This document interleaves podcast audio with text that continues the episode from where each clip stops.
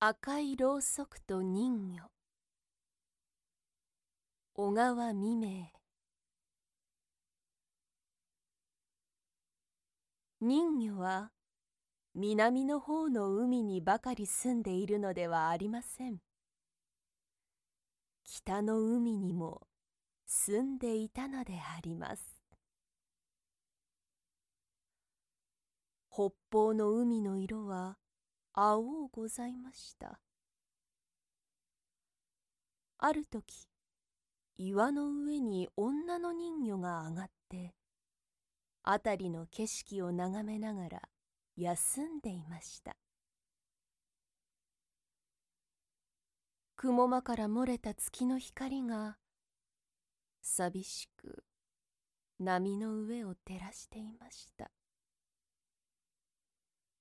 どちらを見ても限りないものすごい波がうねうねと動いていたのであります。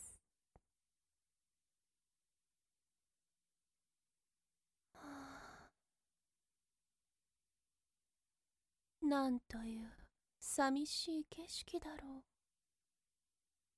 と人魚は思いました。自分たちは人間とあまり姿は変わっていない。魚やまた底深い海の中に住んでいる気の荒いいろいろな獣などと比べたらどれほど人間の方に心も姿も似ているかしれない。それなのに自分たちはやはり魚や獣などと一緒に冷たい暗い気のめいりそうな海の中に暮らさなければならないというのはどうしたことだろうと思いました。長い年月の間話をする相手もなくいつも明るい海の表を憧れて暮らしてきたことを思いますと人魚はたまらなかったのであります。そして月の明るく照らす晩に海の表に浮かんで岩の上に休んでいろいろな空想にふけるのが常でありました。人間の住んでいる町は美しいということだ。人間は魚よりもまた獣よりも人情があって優しいと聞いている。私たちは魚や獣の中に住んでいるがもっと人間の方に近いのだから人間の中に入って暮らされないことはないだろう。と人魚は考えたのであります。その人魚は女でありました。そして身持ちでありました。私たちはもう長い間この寂しい話をするものもない北の青い海の中で暮らしてきたのだから。もはや明るいにぎやかな国は望まないけれどこれから生まれる子供にこんな悲しい頼りない思いをせめてもさせたくないものだ。子供から別れて一人寂しく海の中に暮らすということはこの上もない悲しいことだけれど。子供がどこにいても幸せに暮らしてくれたなら私の喜びはそれに増したことはない。人間はこの世界のうちで一番優しいものだと聞いている。そしてかわいそうなものや頼りないものは決していじめたり苦しめたりすることはないと聞いている。一旦手付けたなら決してそれを捨てないとも聞いている。幸い私たちはみんなよく顔が人間に似ているばかりでなく胴から上は全部人間そのままなのであるから魚や獣の世界でさえ暮らされるところを見ればその世界で暮らされないことはない。一度人間が手に取り上げて育ててくれたら決して無慈悲に捨てることもあるまいと思われる。人魚はそう思ったのでありました。せめて自分の子供だけはにぎやかな明るい美しい町で育てて大きくしたいという情けから女の人魚は子供を丘の上に産み落とそうとしたのであります。そうすれば自分はもう再び我が子の顔を見ることはできないが子供は人間の仲間入りをして幸福に生活をするであろうと思ったからであります。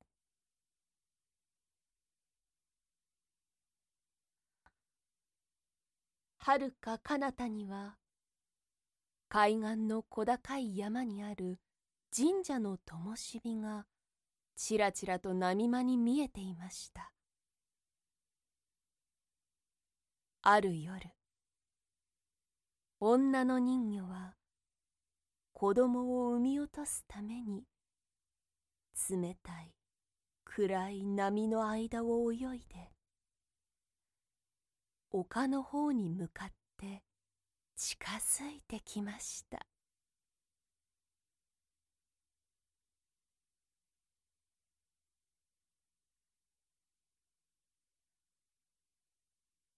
海岸に小さな町がありました。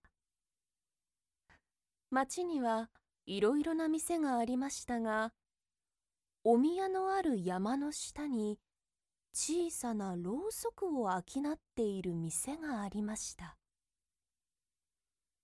その家には年寄りの夫婦が住んでいました。おじいさんがろうそくを作っておばあさんが店で売っていたのであります。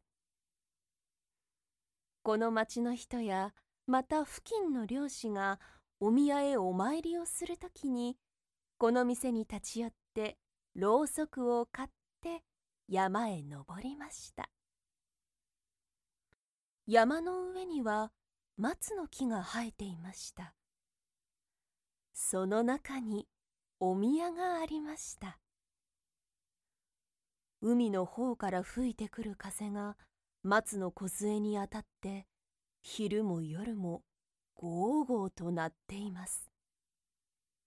そして毎晩のようにそのお宮に上がったろうそくのほかげがちらちらと揺らめいていますのが遠い海の上から望まれたのであります。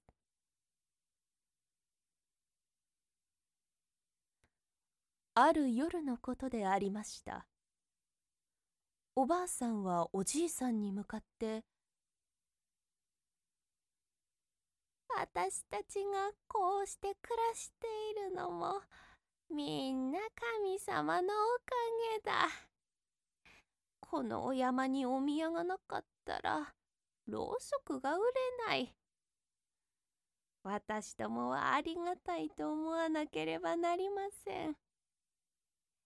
そう思ったついでにお山へ登ってお参りをしてきます。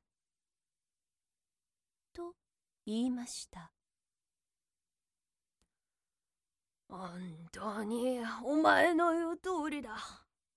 いや私も毎日神様をありがたいと心でお礼を申さない日はないがつい用事にかまけてたびたびお山へお参りに行きもしない。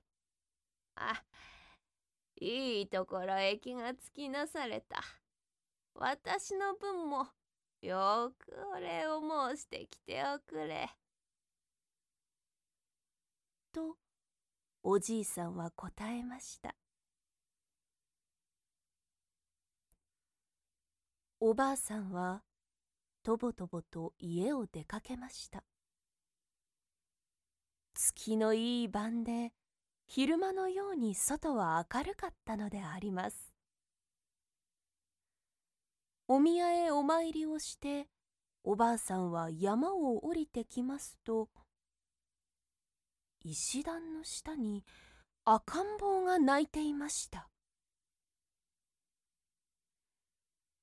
かわいそうに捨て子だが誰がこんなところに捨てたのだろう。それにしても不思議なことはお参りの帰りに私の目に留まるというのは。何かの縁だろう。このままに見捨てていっては神様の罰が当たる。きっと神様が私たち夫婦に子供のないのを知ってお授けになったのだから。帰っておじいさんと相談をして育てましょう。とおばあさんは心の内で言って赤ん坊を取り上げると「おおかわいそうにかわいそうに」と言って家へ抱いて帰りましたおじいさんはおばあさんの帰るのを待っていますとおばあさんが赤ん坊を抱いて帰ってきました。そして一部始終をおばあさんはおじいさんに話しますと「それはまさしく神様のお授け子だから大事にして育てなければ罰が当たる」とおじいさんも申しました。二人はその赤ん坊を育てることにしました。その子は女の子であったのであります。そして胴から下の方は人間の姿でなく魚の形をしていましたのでおじいさんもおばあさんも話に聞いている人魚に違いないと思いましたこれは人間の子じゃないが。とおじいさんは赤ん坊を見て頭を傾けました私もそう思いますしかし人間の子でなくてもなんという優しい可愛らしい顔の女の子でありましょう。とおばあさんは言いました。ああいいとも何でも構わない。神様のお授けなさった子供だから大事にして育てよう。きっと大きくなったら利口ないい子になるに違いない。とおじいさんも申しました。その日から二人はその女の子を大事に育てました。子供は大きくなるにつれて黒目がちな美しい髪の毛の色のつやつやとしたおとなしい利口な子となりました。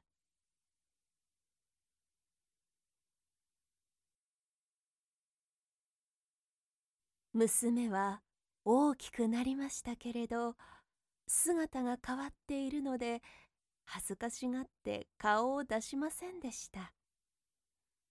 けれど一目その娘を見た人はみんなびっくりするような美しい器量でありましたから中にはどうかしてその娘を見ようと思ってろうそくを買いに来たものもありました。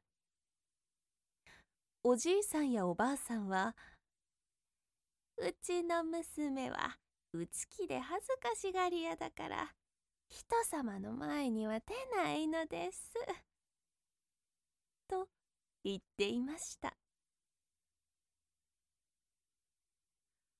奥の間でおじいさんはせっせとろうそくを作っていました。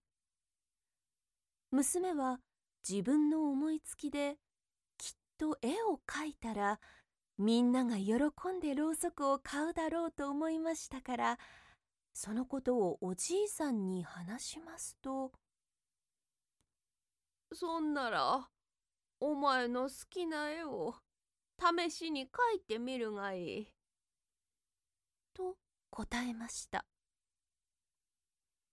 娘は赤い絵の具で白いろうそくに魚や貝やまた海草のようなものを生まれつき誰にも習ったのでないが上手に描きました。おじいさんはそれを見るとびっくりいたしました。誰でもその絵を見るとろうそくが欲しくなるようにその絵には不思議な力と美しさとがこもっていたのであります。はあうまいはずだ。人間ではない。人魚が描いたのだもの。とおじいさんは感嘆しておばあさんと話し合いました。絵を描いたろうそくをおくれ。と言って朝から晩まで子供や大人がこの店先へ買いに来ました。果たして絵を描いたろうそくはみんなに受けたのであります。するとここに不思議な話がありました。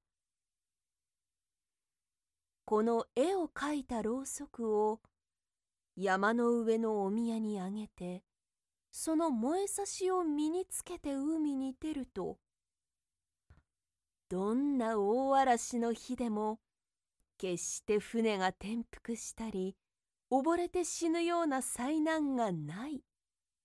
ということがいつからともなくみんなの口々に噂となって上りました。海の神様を祀ったお宮様だもの。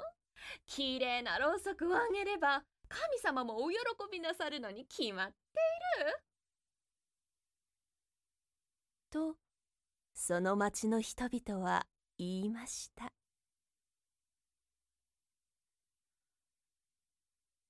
ろうそく屋では絵を描いたろうそくが売れるのでおじいさんは一生懸命に朝から晩までろうそくを作りますと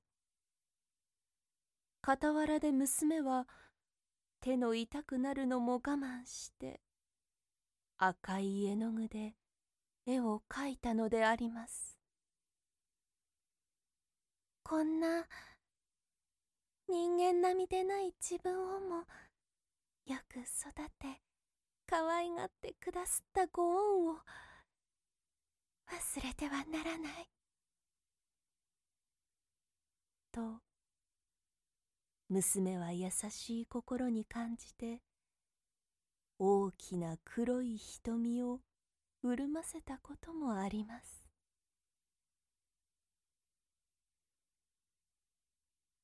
この話は遠くの村まで響きました。遠方の船乗りやまた漁師は神様に上がった絵を描いたろうそくの燃えさしを手に入れたいものだというのでわざわざ遠いところをやってきました。そしてろうそくを買って山に登りお宮に参詣してろうそくに火をつけて捧げその燃えて短くなるのを待ってまたそれをいただいて帰りました。だから夜となく昼となく山の上のお宮にはろうそくの火の絶えたことはありません。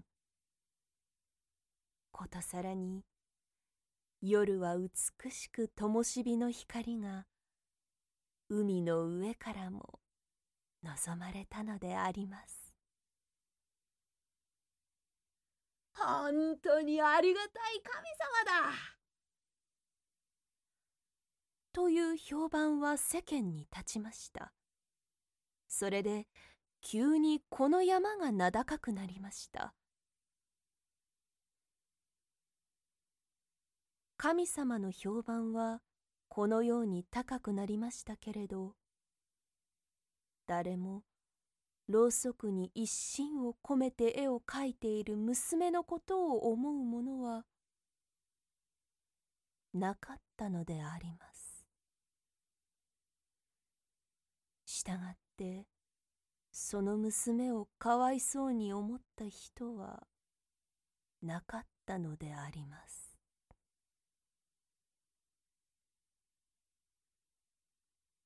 娘は疲れて折々は月のいい夜に窓から頭を出して遠い北の青い青い海を恋しがって涙ぐんで眺めていることもありました。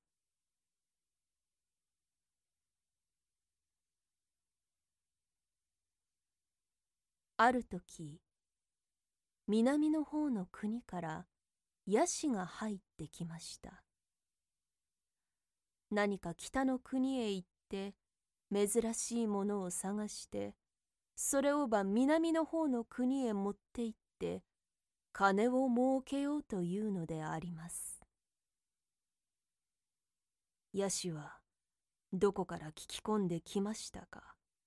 またはいつ娘の姿を見て本当の人間ではない実に世にも珍しい人魚であることを見抜きましたか？ある日のことこっそりと年寄り夫婦のところへやってきて娘にはわからないように大金を出すからその人形を売ってはくれないかと申したのであります。年寄り夫婦は最初のうちはこの娘は神様のお授けだからどうして売ることができよう。そんなことをしたら罰が当たる。と言って承知をしませんでした。ヤシは一度二度断られても懲りずにまたやってきました。そして年寄り夫婦に向かって「昔から人魚は不吉なものとしてある」今のうちに手元から離さないときっと悪いことがある。とまことしやかに申したのであります。年寄り夫婦はついにヤシの言うことを信じてしまいました。それに大金になりますのでつい金に心を奪われて娘をヤシに売ることに約束を決めてしまったのでありますヤシは大層喜んで帰りました。いずれそのうちに娘を受け取りに来ると言いました。この話を娘が知った時どんなに驚いたでありましょう。内気な優しい娘はこの家を離れて幾百里も遠い知らない暑い南の国に行くことを恐れました。そして泣いて年寄り夫婦に願ったのであります。私はどんなにも働きますから。どうぞ知らない南の国へ売られていくことを。許してくださいまし。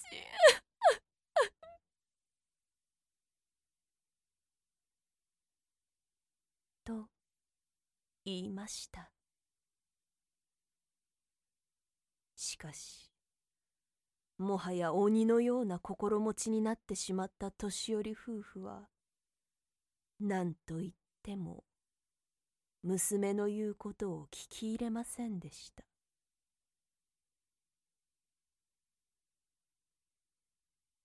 娘は部屋のうちに閉じこもって一心にろうそくの絵を描いていました。しかし年寄り夫婦はそれを見てもいじらしいとも哀れとも思わなかったのであります。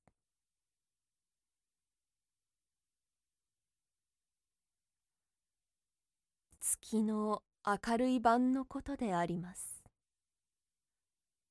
娘は一人波の音を聞きながら身の行く末を思うて悲しんでいました。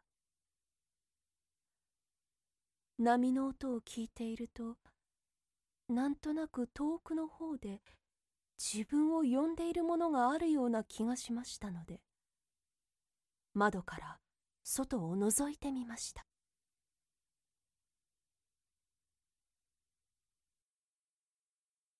けれど。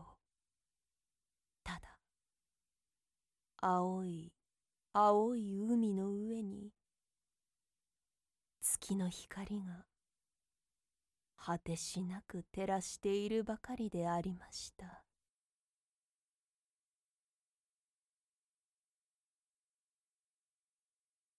娘はまた座ってろうそくに絵を描いていました。するとこの時表の方が騒がしかったのです。いつかの癒しがいよいよその夜娘を連れに来たのです。大きな鉄格子のはまった四角な箱を車に乗せてきました。その箱の中にはかつて虎や獅子や豹などを入れたことがあるのです。この優しい人魚もやはり海の中の獣だというので虎や獅子と同じように取り扱おうとするのであります。もしこの箱を娘が見たらどんなにたまげたでありましょう。娘はそれとも知らずに下を向いて絵を描いていました。そこへおじいさんとおばあさんとが入ってきて「さあお前は行くのだ」と言って連れ出そうとしました。娘は手に持っているろうそくにせき立てられるので絵を描くことができずにそれをみんな赤く塗ってしまいました。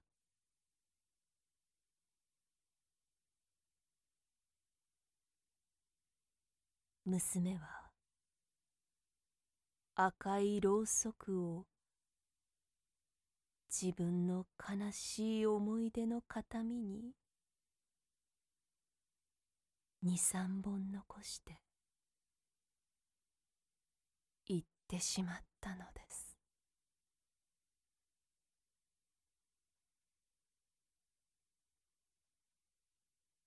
本当に穏やかな晩でありました。おじいさんとおばあさんは戸を閉めて寝てしまいました。真夜中ごろであります。トン。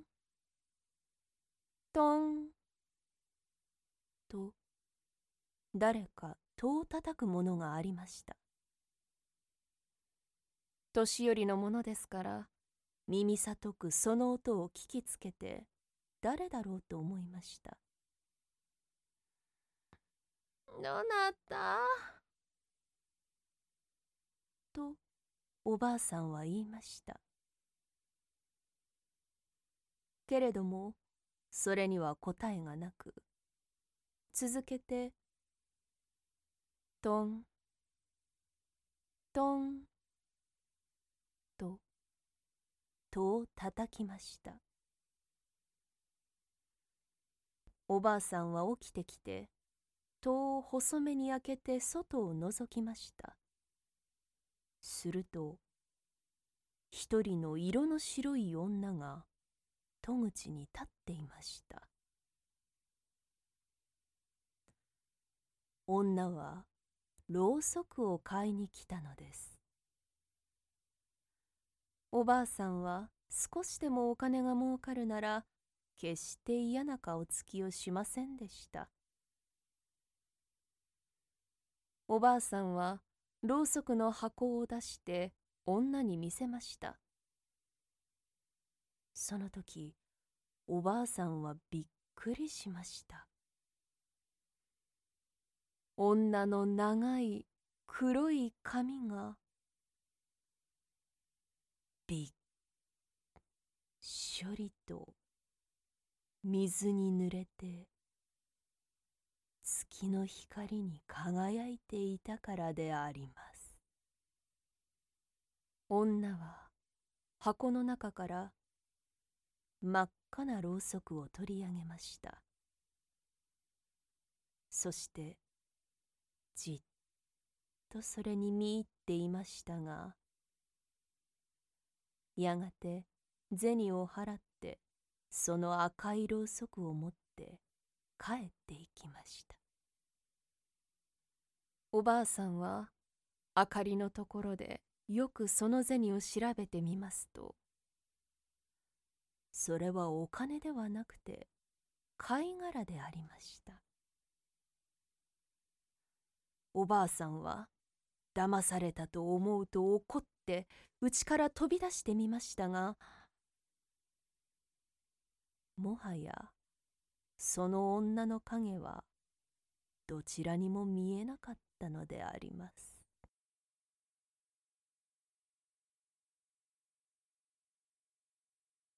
その夜のことであります。急に空の模様が変わって近頃にない大嵐となりました。ちょうどヤシが娘を檻の中に入れて船に乗せて南の方の国へ行く途中で沖合にあった頃であります。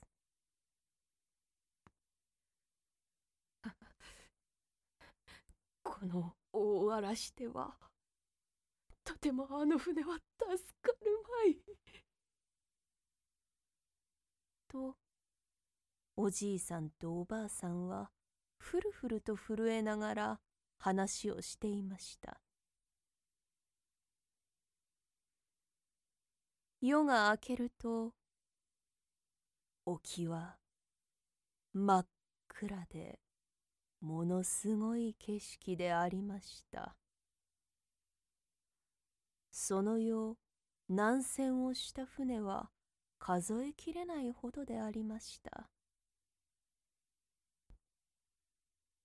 不思議なことに赤いろうそくが山のお宮に灯った晩はどんなに天気が良くてもたちまち大嵐になりました。それから赤いろうそくは不吉ということになりました。ろうそく屋の年寄り夫婦は神様の罰が当たったのだと言ってそれぎりろうそく屋をやめてしまいました。しかしどこからともなく誰がお宮にあげるものか毎晩赤いろうそくが灯りました。昔はこのお宮に上がった絵の描いたろうそくの燃えさしを持ってさえいれば決して海の上では災難にかからなかったものが今度は赤いろうそくを見ただけでもそのものはきっと災難にかかって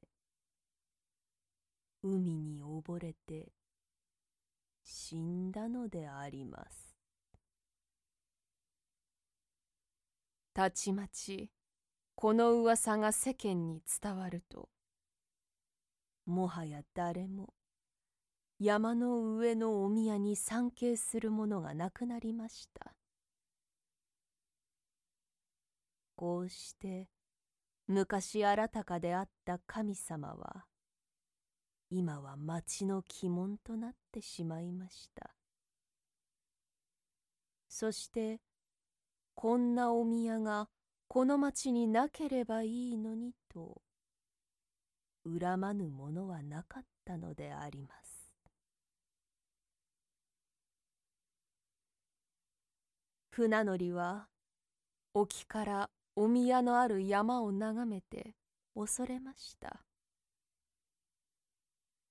夜になると北の海の上はとこしえにものすごうございました。果てしもなくどっちを見回しても高い波がうねうねとうねっています。そして岩に砕けては白い泡が立ち上っています。月が雲間から漏れて波の表を照らした時はまことに気味悪うございました。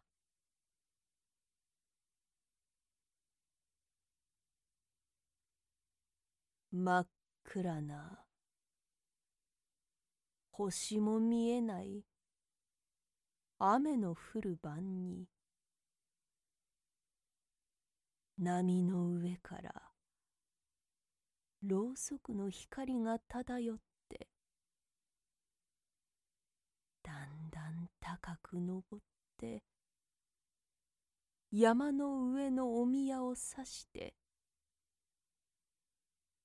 ちらちらと動いてゆくのを見たものがあります。